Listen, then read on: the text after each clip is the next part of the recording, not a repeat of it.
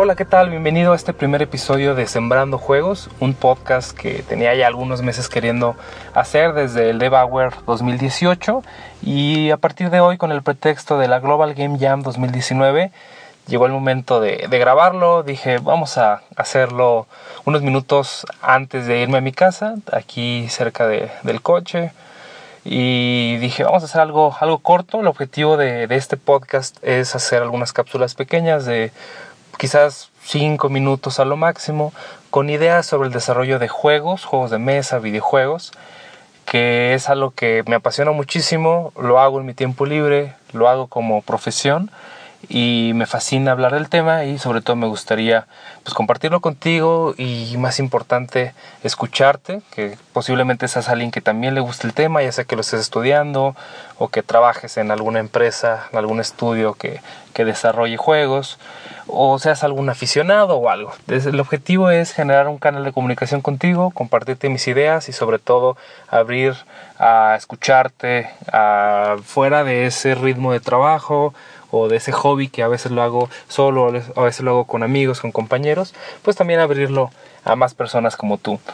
Me presento muy rápido, soy Emanuel, me puedes encontrar en eapl.mx, pones eso en el navegador y te lleva a mi identidad virtual donde puedes encontrar links a varias cosas que tengo por ahí, el blog en texto, videoblog, podcast, entre otras cosas más si te gusta lo que hago, pues sígueme, agrégame en redes sociales y, podemos platicar más adelante. Actualmente trabajo o soy parte del equipo de Cara Oculta como COO, eh, director de operaciones y como productor ejecutivo en el sentido de obtener recursos para las producciones, liderar la parte de la operación y la ejecución del día a día de, del desarrollo de arte, de,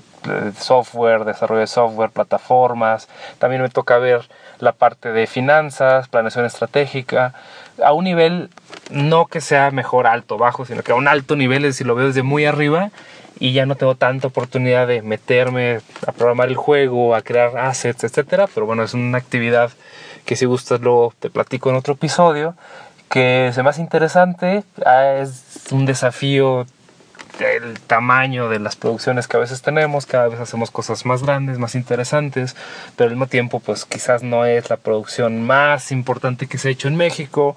y bueno, siempre hay muchos retos, me gustaría platicarte sobre ellos, cómo los hemos eh, sacado adelante, algunos aprendizajes que hemos tenido y visión de lo que queremos hacer en, en próximos meses o posiblemente de aquí al próximo año. Y también tengo un laboratorio de juegos que se llama Tamarindo, Tamarindo Lab,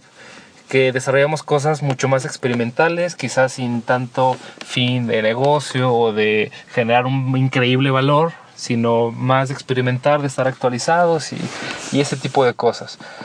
Mm, en el tiempo libre, por hobby, me gusta mucho dar clases. Participo en, en una universidad aquí en, en donde vivo, que es en Guadalajara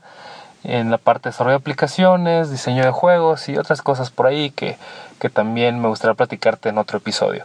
Eh, me gusta mucho la parte de la academia, tengo mis críticas hacia la universidad, creo que son críticas con el sentido de, de, que genere más valor, pero creo mucho en el sistema universitario como una parte importante de la formación de, de nuevas personas, nuevos de nuevos profesionales, de personas interesadas en el hobby, en la profesión, de, el desarrollo de juegos. En este podcast vamos a estar platicando de juegos en general, juego como concepto, de juegos de mesa, juegos físicos, juegos serios, videojuegos.